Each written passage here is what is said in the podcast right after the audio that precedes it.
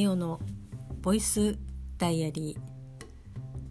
ー。2021年11月の17日週の真ん中水曜日ミオのボイスダイアリーです。この番組は私ミオが日々起こったことをつらつらと喋っていく恋日記ポッドキャスト番組です。お今日はポッドキャストを噛まずに言えた。よっしゃ。よろしくお願いします。はい。今日も一日お店に入って、まあ、仕事をしていました。今日はですねなんかまあ恐ろしく忙しくはなかったけど電話がですねそのお客様のお問い合わせというよりも業者さんとかどっちかっていうとこっちサイドの電話がすごく多くてあと石川県の業者さんが、まあ、おそらく東京の方に出張があってで、まあ、お店にねそのついでにじゃあちょっとお店の方にも顔を出しておこうみたいな感じでこうご挨拶しに来てくださった業者さんが結構何社かいたんですけど、まあ、目的の、えー、担当のものは逆に東京から石川に出張に行っておりましてまああの入れ違いという。まあ なんかねアポ取っとけよっていう感じなんですけど、まあ、おそらくねこうついでみたいなところなのでまあ空振ってもまあまあとりあえず来たよっていうことが実績が残ればいいのかなっていう営業さんってそういう感じなんだろうなって 思いますけど、まあ、あとですねまたカニのカニちゃんのお話なんですけどなんかちょっとねクレームを 大クレームをいただきましてもう私がね電話に出たわけじゃないんですけどおそらく私が電話に出ていたら相当ちょっとブチギレというかなんかもう多分相当声になんか出てしまうか逆に「はあ本当に申し訳ございません」っていう風にまあ言うかどっちかまあ完全に後者じゃないといけないんだけどね。こう接客業としては後者の方が断然いいんですけどそのまあスタッフさんがこう電話に出て、まあ、そのカニがこう届いたらしくですね香箱ガニをまあ頼んだということで。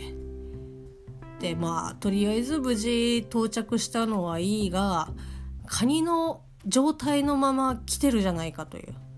でまああのカニに詳しくない方が香箱ガニと言われてどういうものをイメージするのかっていうのがちょっと私は分からないんですけどもうすでに私は現物を見てしまっていますし何だったら何ていうんですかねやっぱその石川県の会社に入ってでその今は石川県のアンテナショップにこう出入りをしている身としてはやっぱこのポスターとかそういうもので事前にこう目に入ってしまうので香箱ガニっていうとああなんかあのカニだなっていう そういう香箱ガニっていう名前のカニなんだなっていうのは分かってましたけど、まあ、最近になってあズワイガニのメスのことを香箱ガニって、えー、石川県では言うんだなっていうのを、まあ、今年入ってというかそのカニの予約を承り始めてからあそういうことなんですねみたいな香箱ガニっていう種類のカニじゃないんですねみたいな。でまああの普段あまりそのカニを召し上がらない方とか、まあ、そもそも香箱ガニがズワイガニのメスだっていうのを知らない方はですね割と、まあ、あのメスなので、まあ、卵のところを食べるメインで食べるんですけど、まあ、こうパカッとね何て言うんですかねえー、っとうーん、まあ、人間で言うと 額から一周こうキリキリキリキリキリキリキリキリってあの切り込みを入れてパカッと、えー、頭蓋骨を開け脳を食べるみたいな。一気に黒くなったな。なんかそんな感じでパカッとこう甲羅を開けてあの要は、えー、表側の甲羅を開けてでそうすると中に卵が入ってるからその残りのその器に器の状態の 器の状態のまま卵をこう召し上がるっていうスタイルが、まあ、香箱ガニ、まあ、ズワイガニのメスの食べ方だと思うんですけど今日この大クレームをこうしたくれたお客様はもうその状態のことを香箱ガニというふうに言うというふうにこう思い込んでしまっていて、まあ、他県の方だったんですけどその何て言うんですかね。こういう料理名は香箱こういう料理のことを香箱ガニという料理名であるみたいな極端に言うと。なんかそんな感じで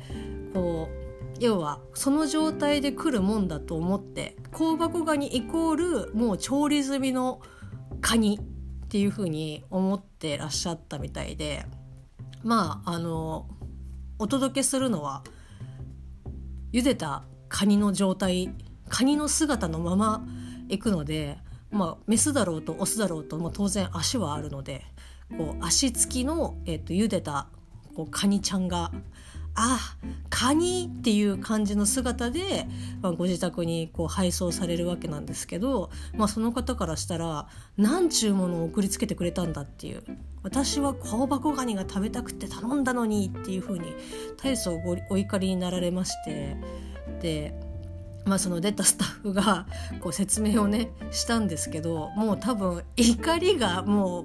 振り切っちゃって振り切っちゃって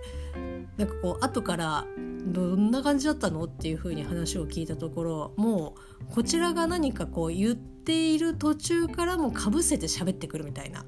だかこう謝るこ謝っていても喋り続けるっていうだから全然ねあの話会話にならなかったみたいな感じで一応香箱ガニっていうのは石川ではズワイガニのメスのことをそう呼んでるんですっていうふうに、まあ、説明を、まあ、途中までしたみたいなんですけど、まあ、先ほども申し上げましたがもうあのかぶせかぶせてくるみたいな感じだったそうで全くねそのお客様のこう耳に、まあ、そんなに残ってなかったかなっていう。でも大層お怒りになられて、まあ、電話終わった後、まあスタッフも大層怒りまくりまして。あんなに言わなくてもいいじゃないみたいな感じででただねちょっとこれがなかなか難しいのがですねこちらにもこちらが100%こう火がないっていうとちょっとうんっていう感じはあるんですがそのまあいわゆるカニの予約を承りますというふうに告知をした時に使っている、まあ、画像が、まあ、いくつかあるんですけど、まあ、カノガニ、えーと、オスのズワイガニに関しては、まあ、やっぱその身のところを食べるのがメインになりますのでもうカニさっき言ったね足ついてハサミついて、まあ、体もついてカニっていう、えーと状態の写真を使っているんですけどで一方その香箱ガニ、えーと、メスズワイのメスは先ほども言いましたけどそのパカッと開けた状態の中の卵を食べるよっていうもう言ったらその調理済みの写真をですね、まあ、使っておりまして。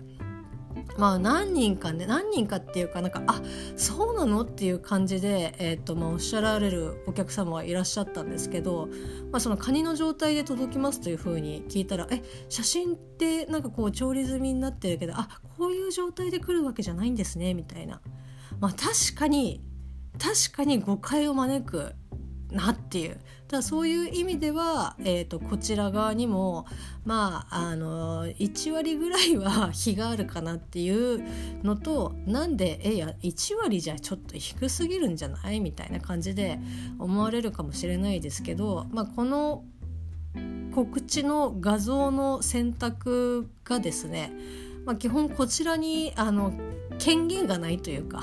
まあ、ちょっとまた別の会社が1枚噛んでまして、まあ、そこが選んで、まあ、使っているのでこうね何て言うんですかね誤情報を流した状態で最終的なお客様とのやり取りはこう何も知らないこう我々スタッフが 対応するのでまあいいとばっちりなんですけど。まあ、まあ確かにちょっとその写真を使うにしてもまあ、このこの写真はイメージですみたいな。感じで、まあ、一文こう今後ねなんかまあ入れていかなきゃいけないかなっていう。まあそのやっぱり買ってほしいからでこんなに美味しいんだよっていうのをアピールする分かってもらうっていうためには、まあ、その香箱ガニをその姿その姿のままの写真を使うとまあ確かになんかえちっちゃいカニじゃんっていう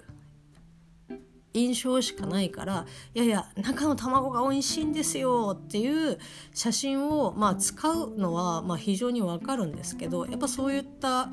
こう配慮は必要だったかなっていう意味での、まあ、1割とその画像をこう選べる選べないの権限が、えーと、我々になかったっていうことを差し引いて、まあ、1割ぐらいはこちらにも非があるかなという感じです。で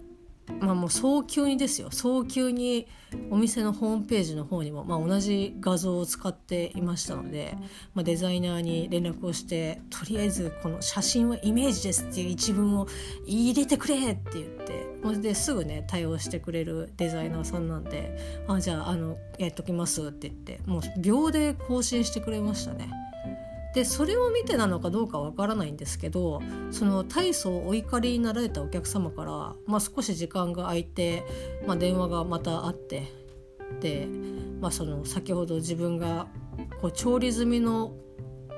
メスのカニのことを香箱ガニっていうふうに言うと思っていたけどそのズワイガニのメスのことを香箱ガニっていうのを調べて知ったと。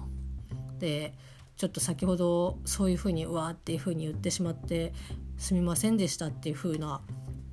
連絡が来ておすごいなみたいな。何て言うんですかね。その本当にあ違ったんだなっていうのを、まあ、素直に受け止められた。まあ受け止められなかったとしてもそれをあ自分が間違ってましたっていうことをわざわざこう電話をしてくるっていうのがいや本当にすごい人だなってあのすごい人だなっていうのはこうバカにしてとかそういうのじゃなくてなんかあちゃんとした人なんだなっていう。ごめんなさい。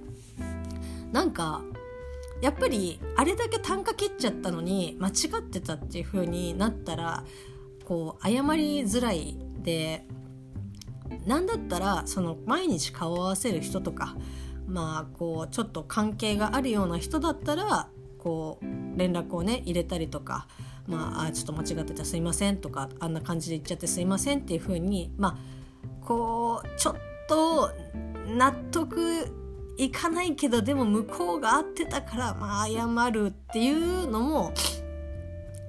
あると思うんですけどでもこのお客さんに関しては言ったら別に連絡しなければ自分がねああ間違ってたでもなんかなみたいな感じで思ったままでも別にね今後お付き合いをするわけではないのでそれなのにわざわざ電話をしてくるっていうのはいや本当にまあそういった意味では、まあ、ちゃんとした人だったしいい人だったんだなっていうふうに思ってよかったなっていうふうに思います。あとねまあそんな感じの、えーと、クレームが第1本、えーと、大きいのがあって。であとはですねまあちょっとこれは、えっと、時時間軸がちょっと前後しちゃうんですけど今日会社に来る途中にですね、まあ、有楽町線を使っているんですけどまあね有楽町線といってあの関東にお住まいじゃない方がはっていう感じになるとは思うんですが、まあ、地下鉄です、えっと、地下鉄の有楽町線があるんですけど、まあ、そこにまあこれは別に どの県でも同じだと思うんですけど電車の中に、まあ、よくねこうこの漫画なんか何々部門1位とかなんかちょっとしたその漫画の宣伝この漫画来てますみたいな。今プッシュしたい漫画とかプッシュされてる漫画の,、まあ、あの広告とかが出てたりとかするんですけど、まあそ、そこにタイトルがですね「お取り寄せしますし」っていう、まあ、タイトルの、えーと、漫画が告知されてましてでまあ可愛らしいちょっとねふゆわふわゆる系え ふわゆる系であってたっけ？ゆるふわ系の、まあ可愛らしい、まあ、女の子が2人ナビをこうつついている絵だったんですけど。しまっし？しまっしってどっかで聞いたことあるなと思って。よくよくこうね思い返したらまああの石川県のまあ方言というか、まあ、語尾ですよね。語尾のまああの大阪で言ったらえー、っと「やねん」とか ごめんなさい間違ってたらすみません。とかあのこっちで言ったらまああの「じゃん」とかまあ、もうちょっと上に行くと「だべ」とかっていう感じの語尾でまあしましやりなんかしましょうっていうのでしましっていうふうに、まあ、言うことがあるんですけど、まあ、今日その石川県出身の、まあ、スタッフ20代の子に聞いたら、まあ、ほぼ使わないですねっていうふうに言われましたけどまあもう結構ねご年配の、まあ、言ったらそのおじいちゃんおばあちゃん世代は、まあ、使うっていう感じの方言なんですけどお取り寄せしますしってえ石川え石川県じゃんって思いながらいやいや待てし、ま、いや違うかもしれないなと思って。でよくよく、まあ、その女の子たちがつついている鍋を見るとですね明らかに、えー、関東にも関東にはない具材、えー、車麩が入ってまして、えー、言ったらそのつついていた鍋は、まあ、おそらくおでんであろうと。で、まあ、おでんの中に、まあ、石川県の方はあのお麩を入れるそうなんですけど、まあ、そのお麩っていうのもこの関東の方とかのお麩っていうのがはだいたいお吸い物とかに入ってる、まあ、直径、えー、お湯を入れるとうん1.1センチぐらい直径1センチぐらいのちょっと薄めの、えっと、麩が23枚浮いてる感じ？を振って？みたいな感じなんですけど石川県の車麩はまああのおそらくその車輪のをイメージして、まあ、車っていう風につけてるんだと思うんですけど、まあ、でかいんですよね。普通に何て言うかねちょっとオプションとかじゃなくてもうそれが一品みたいな感じでその車麩も、えーと、うちで売ってたりとかするんですけどもう明らかあれ車麩だなっていうのが鍋に入ってたのであこれは石川県の漫画だと思ってで早速ですね「お取り寄せしますし」というふうに検索をかけたらまああの出てきまして。でもともと、えいわゆるそのピクシブとかあのピッコミでしたっけ？その無料で読める、えーと、漫画サイトに投稿されている、えーと、漫画で今年の11月22日に、えーと、第1巻が発売されるっていうのに合わせて、まあ、こういう宣伝をしているんだと思うんですけど、まあ、電子、えー、その無料でね読めるっていうサイト公式のサイトでは3話まで無料で読めて3で4567えっと5話分はまあおそらくその課金や配信がされてなかったかな。多分その1巻に収録をされているからっていうことだと思うんですけど、まあ、その以降の旧最新話は読めて、まあ、見たんですけどもうバリバリえバリバリもう本当になんかあこれ石川県にあるかもしれないとかじゃなくてもう店舗名その取り扱っている業者の業者名と商品名と値段まで載っててあこれは本当にあこれ食べてみたいなとかっていう人がちゃんと検索をしてちゃんと買えるようになってるこう漫画でいやこれはすごいなみたいな。焼き稲荷とかあり個あっていや焼き稲荷いつも納品されて仕分けするの大変なんだよなっていうえ思い出しかないんですけど焼き稲荷はすごく美味しいみたいです。あの香りも香ばしいみたいでちょっとねあの、まあ、いつか食べてみたいなっていうふうに思うんですけど、まあ、そんな感じで本当に石川県のこうご当ご当地商品っていうかまあその石川県で売っている食品のお取り寄せをする石川県出身、えー、関東在住の OL が、えーと、主人公のお話なんですけど、まあ、基本1話完結。まあ多少その人間関係とかの継続性はありますけど基本はその1話につき1商品紹介して「いや美味しかったね」とか「あよかったね」みたいな感じのオチなんですけどなんかねこれはちょっといろんな人に勧めたいというかそのうちのスタッフとかにもまあねさすがにこう1巻が発売して「いやお取り寄せしますし」に掲載されてた「焼き稲荷ってお店に置いてありますか?」っていう問い合わせはまあないとは思うんですけどまあ100%ゼロではないので100%ゼロではないっていう変な日本語だね。えっと可能性がゼロではないので 一応まあ皆さんにこう石川県の、えーと、漫画が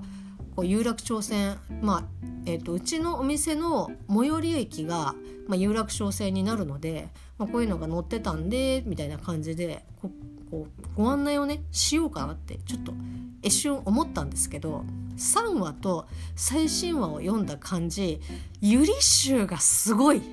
なんかもう本当にあれちょっとなんかこう仲がいい女子とかじゃなくて普通にときめいてる描写がきっちりあってうんこれはなんか進めていいんだろうかみたいな。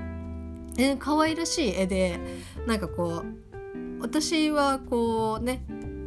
何でも読める雑食な人間なのでああ美味しいなと思いながらこう読み進めれるんですけどこう普段漫画読まない方とかあまりその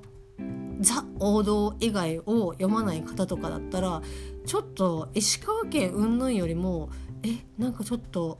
この女の子たちすごく距離が近いんだけどみたいな風に逆にそっちの方に行っちゃうかなっていう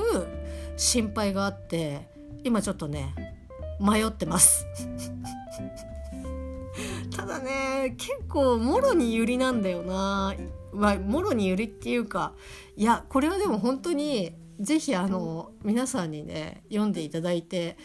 なんか「ああ分かります」っていうなのかいやいやちょっと考えすぎですよっていう風になるのかちょっとねどっちか知りたいなっていう風にはちょっと思うんですけど、まあ、でも本当に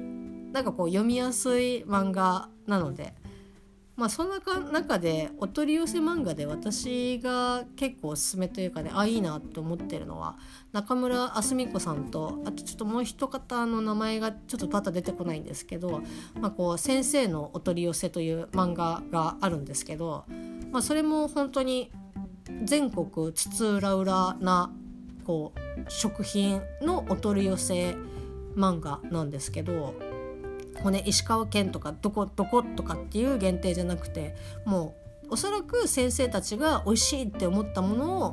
まあこう紹介するっていう漫画なんですけどそれも非常にですねおすすめです。まあ、そこはまああの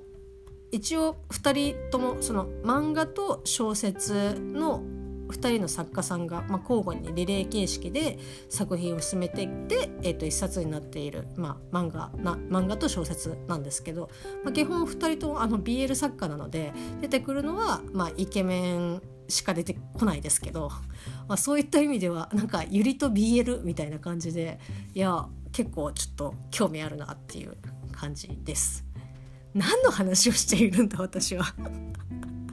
まあ、そんな感じでですね、まあ、今日はいろいろあってああとそう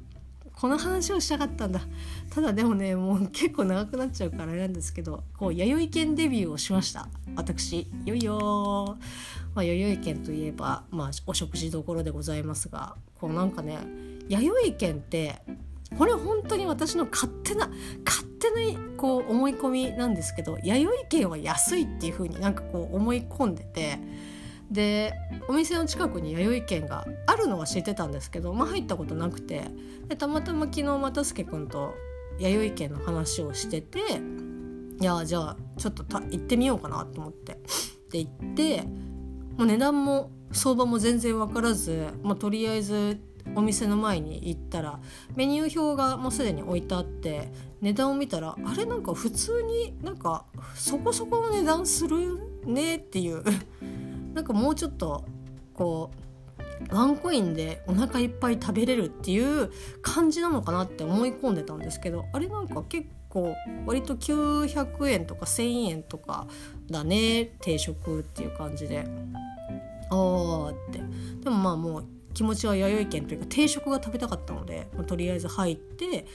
塩サバ定食を食べましたけど普通にですね美味しかったです。なんかあのサバもなんかえこんなちっちゃいのとかじゃなくてもうそこそこの大きさで、まあ、焼きたてでもうホクホクホクホク？ほかほかですごく美味しかったですし、まあ、ご飯も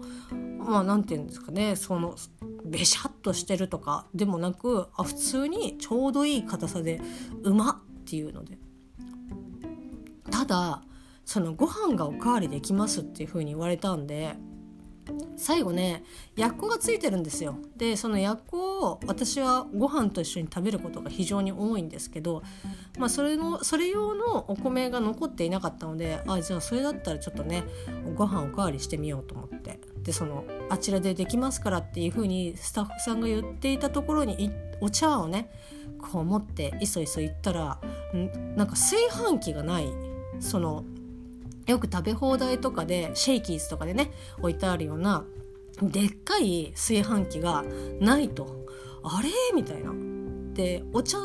こうお茶の自販機あのボタンを押すとビーって出てくるお茶の自販機はあると。でも炊飯器がないと。えどういうこと？みたいな。でこうパッと上を見るとそのご飯おかわり自由ですって書いてあるわけ。え？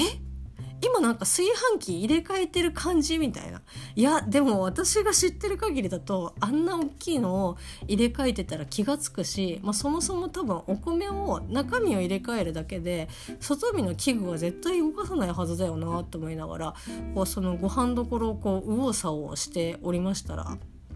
スタッフさんに声をかけていただいて「あご飯ですか?」って言われてあそちょっとおかわりをしたいんですがだどどうすればいいんでしょうかというふうに、まあ、もうあの弥生犬デビュー弥生犬初心者ですからもうここはじもうね恥ずかしがることもなくは、まあ、恥ずかしがるちょっと恥ずかしかったですけど。あの「いやご飯おかわりしたいんですけど」って言って「ああこちらです」でこちらにあのお米を置いていただいてあお米をあのお茶碗を置いていただいてお好きな量の、えーと、ご飯の量のねボタンを押してくださいと。えって言ったらそのお茶お茶のボタンを押したらお茶がビーって出てくるシステムと同じでその並盛り大盛りとかこの一口とか一口ですよ。一口のご飯とかもボタンを一つ押したら、まあ、ただちょっとビジュアル的にどうなんだろうなっていうふうに思うんですけどボトッと米の塊が出てくるという。あーなるほど。炊飯器がないというのはこういうことなのかと思って。初めて初めてですよ。あの米の自販機みたいなやつ。なんちゅうのああいうの自販機って。とかじゃなくてまあただちょっとびっくりしましたけどああ弥生県ってこんな感じなのかって思いながら他の店であんまり見ないんですけど、まあ、この話を今日又助君にしたら松屋とかは割とそういう風なこうスタイルだと。でそれはお客さんがとかではなくその働いているスタッフの人が要は目分でお米を装わない。まあこうねきちんとあのコストに合わせて。だと思うんですけどこの金額というかこの量のお米はこれっていうふうにもうきっちり、えー、と測ってで人が測ってってなると時間がかかるし誤差が出るとかっていうのもあるんでそこを機械に任せて並盛りだったらこれ大盛りだったらこれっていうので出してくれるのでやってるみたいなんですけどああそうかって思って。ただやっぱねちょっとお米が塊で上からボトッと出てくるっていうのはなんとなくうーん なんか美味しさが半減するような感じがするなって思いながら。まあただそのね目分じゃなくなるっていうのでその必要最低限というかその足が出ないようなこう運営の仕方ができるのであれば、まあ、経営者的にはそういう考えになるのかなって美味しい美味しくないではなくこの限られたお米をきちんと配分するっていうことが、まあ、大事なんだろうなと思いながら、まあ、ただ普通に席に戻って、えーと、やっこで食べましたけど普通に美味しかったです、まあ、そんな感じの一日を過ごしていました。明日も一日また仕事ですので頑張りたいと思います。それでは長々とすみませんでした。それではまた明日。